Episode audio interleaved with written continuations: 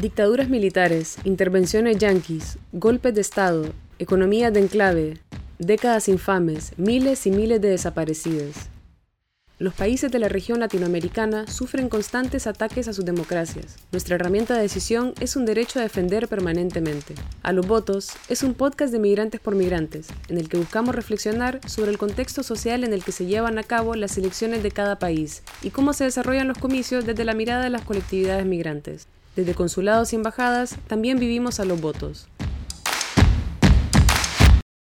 En este episodio cruzamos la cordillera para llegar a Chile, donde hace unos días se cumplió un año del estallido social que movilizó a gran parte del país y cuyos reclamos llevaron a cuestionar la constitución heredada de la última dictadura militar. Este 25 de octubre, los chilenos y las chilenas, dentro y fuera del país, van a decidir si quieren o no una nueva constitución. Si bien el aumento a la tarifa del metro fue uno de los detonantes del conflicto, las crecientes movilizaciones en todo el país indicaban que se trataba de algo mucho más arraigado en la historia chilena.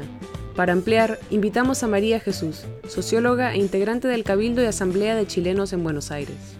Por un lado, sabemos que el reclamo por una nueva constitución es anterior a la revuelta, pero que este plebiscito tiene lugar luego de un acuerdo viciado entre la clase política en el Congreso que nos ha negado los cambios durante estos 30 años de falsa democracia. Sin embargo, sabemos que si no hubiese sido por la presión de las calles, ni siquiera tendríamos este plebiscito, entonces debemos disputar el espacio institucional.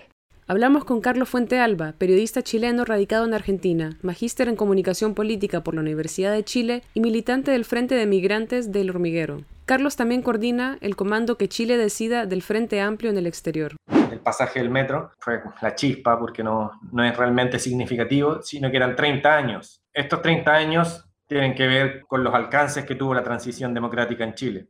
Para decirlo más claro, con la continuidad del régimen dictatorial, soterrado, eh, camuflado, pero presente allí. En Chile nunca existió eh, algo así como un Néstor Kirchner que diera vuelta a la tortilla y que dijera, le dijera a los militares que no les tenía miedo, eso no ocurrió nunca y es, creo, lo que está ocurriendo en este momento. Para conocer los detalles del plebiscito, entrevistamos a Tomás Calderón, economista por la Universidad de Buenos Aires y estudiante de la maestría en Desarrollo Económico por la Universidad Nacional de San Martín. Bueno, lo que se va a votar este 25 de octubre eh, va a ser la posibilidad de escribir una nueva constitución, para lo cual se presentan dos mecanismos para poder redactarla. La primera es la convención mixta, que eh, lo que se busca es que esté compuesta 50% por miembros del Congreso y 50% por representantes de la ciudadanía, mientras que la convención, la convención Constitucional lo que busca es que sean 100% electos por representantes de la ciudadanía. Entonces van a ser dos preguntas. La primera es apruebo o rechazo una nueva constitución y luego se va a votar si es que va a ser una convención mixta o una convención constitucional. Le preguntamos a Tomás sobre las demandas que llevaron al país a movilizarse. Bueno, en cuanto a las demandas principales que llevaron a, impulsar el plebiscito, yo identifico al, menos tres. Las principales son el tema de la salud, el tema de las pensiones y el tema de la educación. Bueno, en cuanto a la salud, lo que ocurre es que en Chile eh, existe un sistema público totalmente desfinanciado y que no, tiene una cobertura total de todas las enfermedades, con lo cual las personas están obligadas de cierta manera a tener que endeudarse para poder eh, acceder a un sistema de salud privado que tiene la característica de que es muy caro, digamos. Esto además se suma a eh, ser uno de los países con los remedios más caros de la región. Entonces, eso también afecta obviamente a todo el cómputo de el ingreso que se destina en salud. Respecto a la educación, bueno, eh, ocurre exactamente lo mismo. La educación pública en Chile es arancelada, es decir, se tiene que pagar para estudiar y las familias están obligadas a endeudarse de una manera brutal para poder estudiar y las personas cuando terminan sus carreras tienen que estar más de 15 años de su vida pagando esa deuda.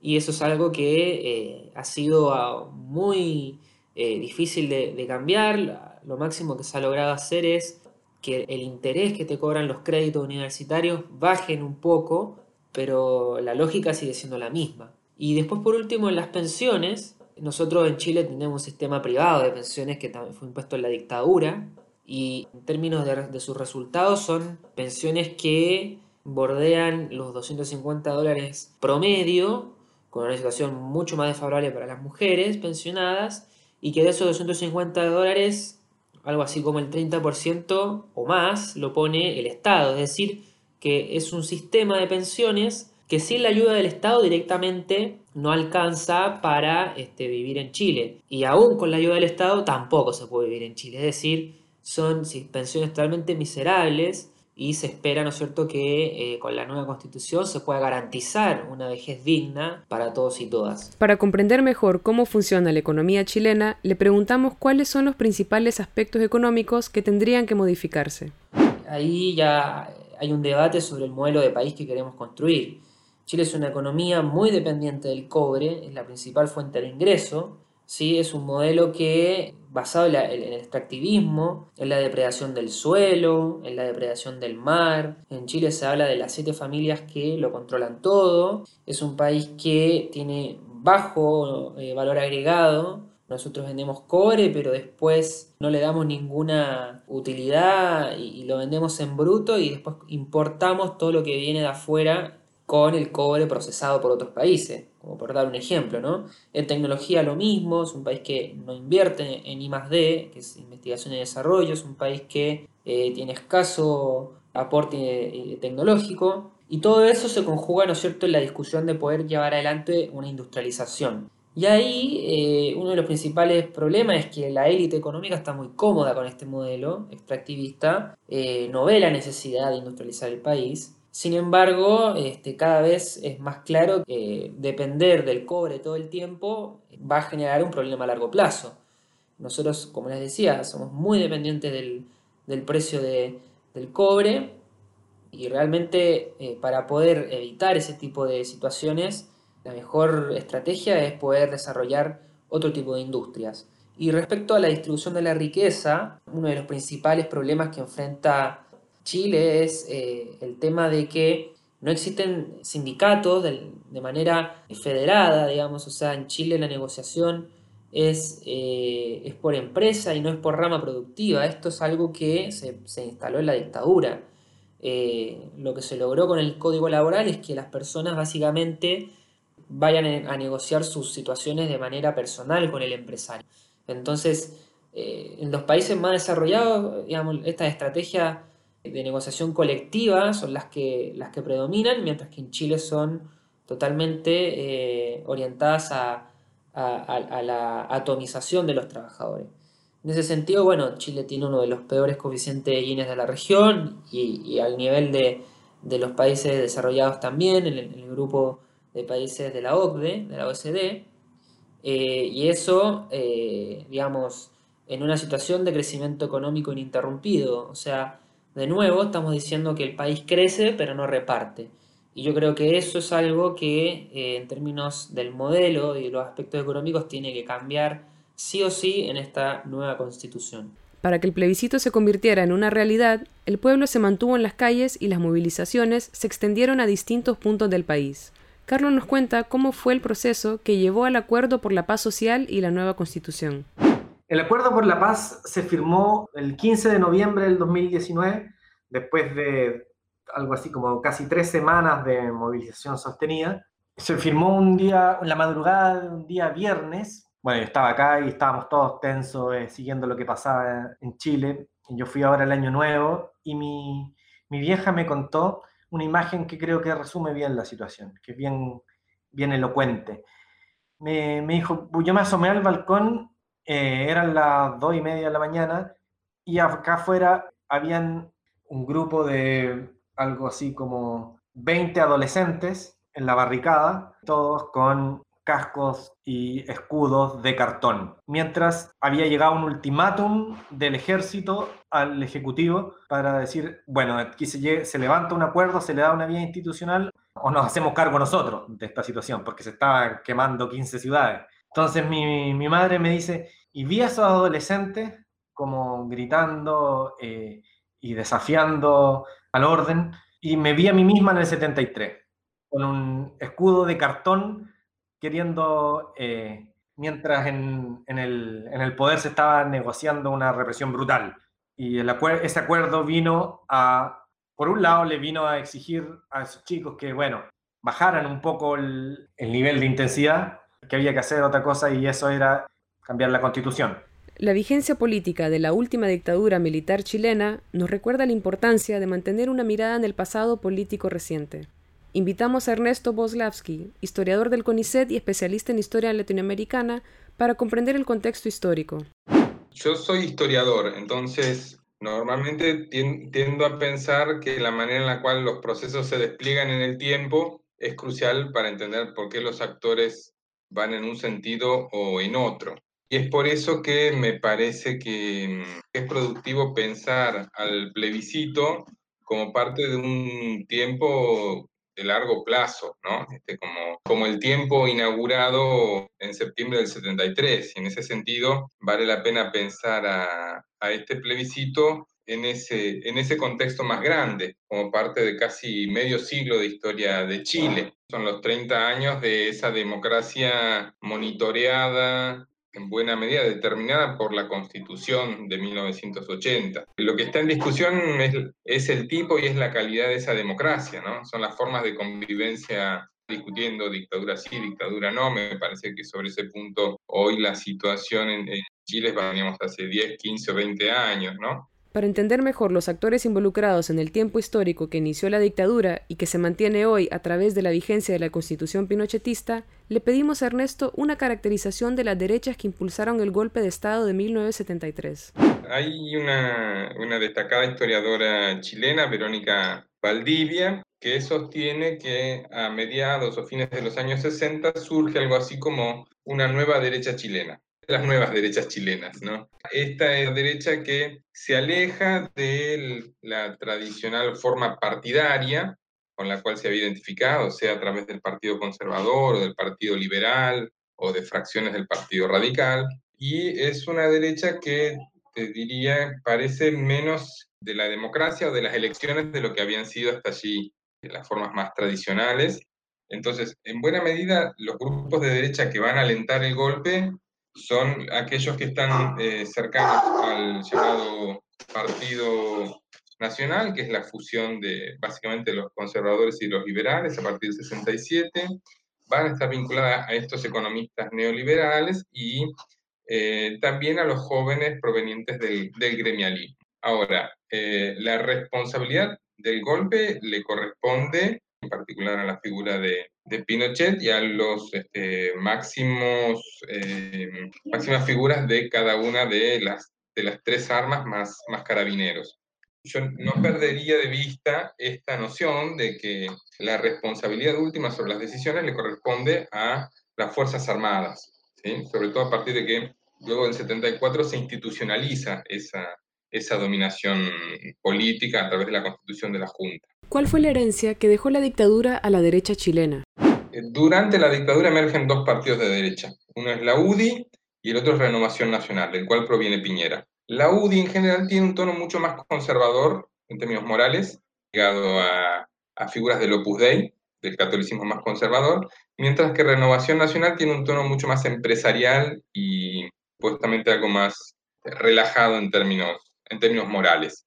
La UDI es más abiertamente pinochetista, se hace cargo eh, de ese legado, eh, establece explícitamente filiaciones. Renovación Nacional no muestra ese mismo nivel de apego. También le preguntamos qué de la dictadura militar sigue presente en esos partidos de derecha. Hay una recurrente invitación a, mm, a negociar solo lo que es estrictamente posible y a dejar de lado perspectivas más, más ideologizadas.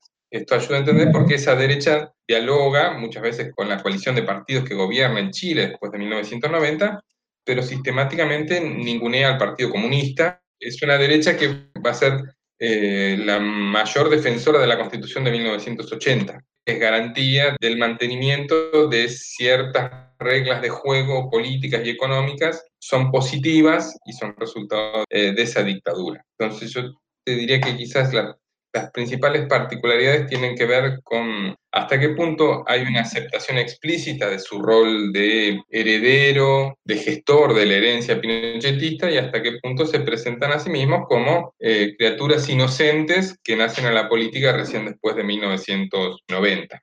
¿Cuáles han sido las principales resistencias a las que se ha enfrentado el plebiscito desde la derecha? Yo creo que hay resistencias del universo empresarial también a esa reforma porque probablemente implique eh, renegociar los aportes impositivos, implica una reforma constitucional, potencialmente puede eh, implicar también una, alteración de las relaciones entre capital y trabajo, eh, puede implicar mayor protección sindical, mayor un conjunto de mayores garantías para la actividad sindical o contra el derecho al despido. En otros casos me parece que hay preocupación respecto del destino de los sistemas de jubilación privada o de salud privada o de educación privada. Me parece que en parte están esas resistencias que provienen de un universo que es más empresarial que propiamente político partidario. Los movimientos feministas han tenido un papel importante en las movilizaciones populares en Chile. La lucha feminista hoy permite que de ganar la Convención Constitucional como órgano redactor deba ser paritario, abriendo la posibilidad así de elegir convencionales vinculadas al movimiento feminista y que puedan darle al nuevo texto una mirada nueva. También hablamos con Catalina Pérez, diputada por la región de Antofagasta y presidenta del Partido Revolución Democrática. Le preguntamos por la importancia que tiene el plebiscito y una nueva constitución para el movimiento feminista en Chile. El movimiento feminista chileno ha sido de los grandes impulsores de las transformaciones sociales y políticas que Chile requiere. Tenemos un proceso constituyente paritario único en el mundo, gracias a la movilización de miles de mujeres a lo largo y ancho de nuestro país que lo hicieron posible. Garantizar hoy día una sociedad de derechos, la colectivización de las labores de cuidado, un nuevo modelo de desarrollo que vuelva sustentable la vida de los seres humanos en el planeta, son parte de los necesarios ejes transformadores eh, y de desarrollo democrático, de fortalecimiento de la democracia que nuestro país debe enfrentar. Y me parece que desde allí el rol que han jugado los movimientos feministas ha sido esencial para poder llevar estas demandas adelante. Desde octubre de 2019, la situación de derechos humanos en Chile ha sido ampliamente denunciada. A fines de noviembre del año pasado, una misión de la Oficina del Alto Comisionado para los Derechos Humanos elaboró un informe en el que detalla cómo carabineros y el ejército no siguieron las normas y estándares internacionales de derechos humanos sobre el uso de la fuerza. También informa que Carabineros incumplió de forma reiterada con el deber de distinguir entre manifestantes violentos y personas que se manifestaban de forma pacífica. Según información de la Sociedad Chilena de Oftalmología, durante el periodo del 19 de octubre al 3 de diciembre, 345 personas han sufrido lesiones relacionadas con traumatismos oculares. En resumen, el documento final detalla alegaciones de tortura, malos tratos, presuntas detenciones arbitrarias y violencia sexual por parte de carabineros. Dialogamos sobre esta situación y las denuncias a carabineros con Alejandro Navarro, senador del Partido Progresista por la región de Biobío. Chile enfrenta un juicio mundial, internacional y también interno en, materia, de manejo de los derechos humanos. Eh, para quienes tuvimos eh, eh, la vivencia de la dictadura de Pinochet, eh, terminada en 90, no estábamos preparados para una realidad eh, terrible como la de hoy. Se violan también los derechos humanos en democracia, no solo en dictadura, esa fue la gran lección. Eh, e irrumpieron las violaciones de derechos humanos de manera intempestiva y sin ningún control o sujeción a la institucionalidad. Es decir, la democracia no se preocupó de proteger a la democracia en democracia en materia de derechos humanos bajo un precepto equivocado de que en democracia los derechos humanos no iban a ser violados. Y lo que hemos tenido es que Carabineros de Chile, con el monopolio de la fuerza, ha violentado los derechos humanos de cientos de miles de chilenos. Hay 2.520 querellas criminales interpuestas por el INDH, 2.190 de ellas en contra de Carabineros de Chile, y en un año solo hay 68 imputados. Eh, claramente no hay una investigación de parte de la Fiscalía y no hay cooperación de carabineros. Chile va a ser llevado a los tribunales internacionales, Piñera va a ser llevado a la Corte Penal Internacional, hemos presentado diversas instituciones eh, y, parlamentarios querellas criminales por crímenes de lesa humanidad y violación de los derechos humanos, tratos inhumanos y crueles en contra de Sebastián Piñera y durante un año esa querella no avanza, lo que, lo que auspicia de que vamos a terminar con Piñera en la Corte Penal eh, Internacional de Roma, eh, aun cuando ya no sea presidente de Chile. La crisis de carabineros es terminal en lo administrativo, eh, es grave en lo institucional del profesionalismo del resguardo del orden público y es definitivamente una crisis también política. Piñera puso a su edecán, Mario Rosas, general con ninguna experiencia en el mando de tropa, un periodista que llevaba un año de general, las palabras del propio general Rosa determinan cuál es el comportamiento de la institución en un audio que él mismo reconoció como verdadero. Tienen todo el apoyo, todo el respaldo de este general director. ¿Cómo lo demuestro? A nadie voy a dar de baja por procedimiento policial. A nadie. Aunque me obliguen, no lo voy a hacer. Cuando un, general director eh, arenga a la tropa eh, con ese mensaje, lo que tiene es que la tropa se sienta autorizada para hacer lo que estime o para tener impunidad.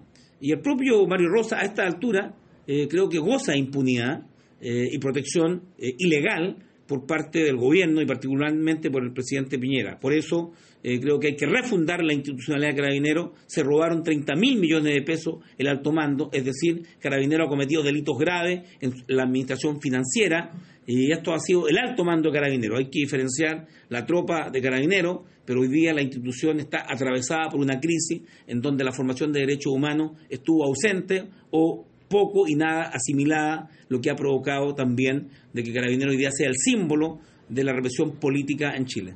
Los derechos de las poblaciones migrantes en Chile también son vulnerados, y en la actualidad está en discusión una ley de migraciones que, según denuncian el Centro de Estudios Legales y Sociales CELS, va a contramano de los esfuerzos de la región y no cumple con los estándares de igualdad y no discriminación. La diputada Catalina Pérez nos da su mirada sobre la situación migrante.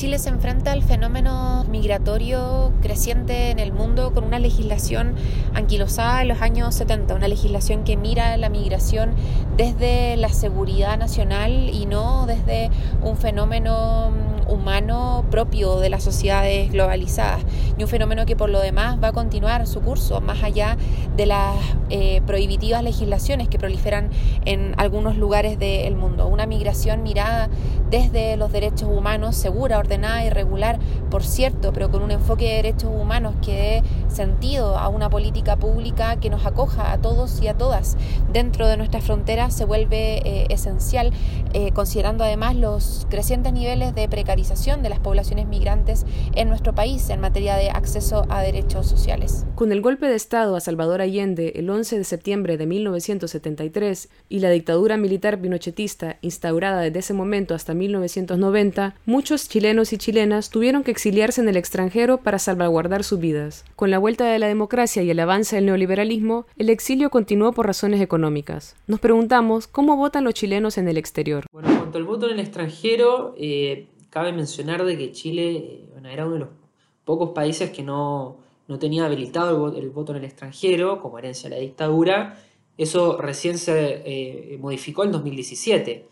Eh, de manera que, bueno, actualmente vamos a poder ejercer nuestro voto en el extranjero y en ese sentido, por lo menos en la situación de Argentina, la situación al parecer marcha bien. Sí hay algunos problemas de, eh, del tipo burocrático, de la elección de vocales de mesa, apoderados, etcétera, en algunas ciudades de Argentina, pero eh, todo parece indicar de que se está regularizando.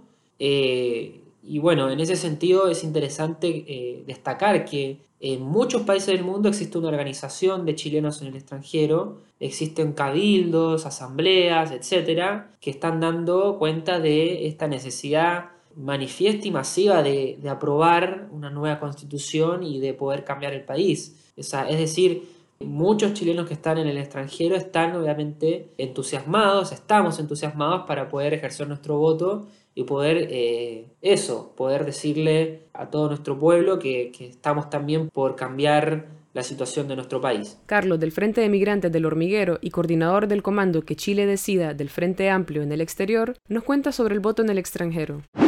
Los chilenos somos 18 millones en Chile y un millón afuera. Y el gobierno no está moviendo un dedo para que esto salga bien porque no les conviene que salga bien. O sea, obstruyen todo, quieren que la legitimidad sea baja. Eh, no hubo ninguna voluntad para abrirse a alternativas como el voto postal, que simplemente va en Argentina acá desde el 2019. Y ahora nosotros estamos eh, desde el Frente Amplio apurando un proyecto de ley para que se habilite un distrito en el extranjero, un distrito que pueda elegir sus propios constituyentes luego en la elección que vendría a ser el 11 de abril, de los representantes para la constitución, y también diputados, como lo tienen todos los países. Las movilizaciones de chilenos en el exterior hacia consulados y embajadas también ha despertado la conciencia política. En cuanto a la, campaña de, chilenos en el extranjero, yo creo que en general es un resultado positivo porque en muchas partes han habido organizaciones y protestas en consulados o, en, sectores icónicos de cada país del mundo. Obviamente con la pandemia eso fue deteriorándose un poco, pero yo creo que, existe bastante conciencia y noción de los chilenos y chilenas en el extranjero de esta situación, de este momento histórico y, me parece que en ese sentido va a haber una, concurrencia alta y después por otra parte yo creo que todos los chilenos que estamos afuera sentimos esta necesidad de ir a votar porque en algún punto todos sentimos que de alguna manera nos fuimos del país porque algo no nos gustaba, ¿no es cierto? Algo no nos hacía sentido. En mi caso fue la educación, ¿no es cierto? Yo en vez de endeudarme vine a estudiarme a Argentina, donde la educación es pública, gratuita y de excelencia. Y en definitiva, bueno, vemos que los chilenos y chilenas del extranjero tenemos mucho para aportar en esta discusión del plebiscito, tenemos muchas experiencias de vida que se pueden aprender y conocer de otros países sobre cómo funcionan los modelos, los sistemas. Y en ese sentido, eh, por eso considero de que la voz de los chilenos y chilenas en el extranjero es muy valiosa y obviamente creo que eh, va a aportar muchísimo y va a enriquecer muchísimo el debate por esta nueva constitución. Si bien no se logró una cuota de representación para las compas migrantes en Chile, sí podrían postular como convencionales. El escenario que se abre así a partir del plebiscito es de lucha. Se abre la oportunidad de borrar el legado de Pinochet escrito en la Constitución, luchar por buenas candidatas y que sean electes en las próximas elecciones para darle una perspectiva feminista y migrante a la nueva Constitución, además de seguir en las calles, porque sabemos que una nueva constitución no va a solucionar todos nuestros problemas. En específico, para nosotros como migrantes chilenos en el extranjero, seguir en la pelea por conseguir un distrito internacional que nos permita llevar convencionales al órgano redactor, ya que actualmente el proceso solo nos considera para el plebiscito de entrada y salida.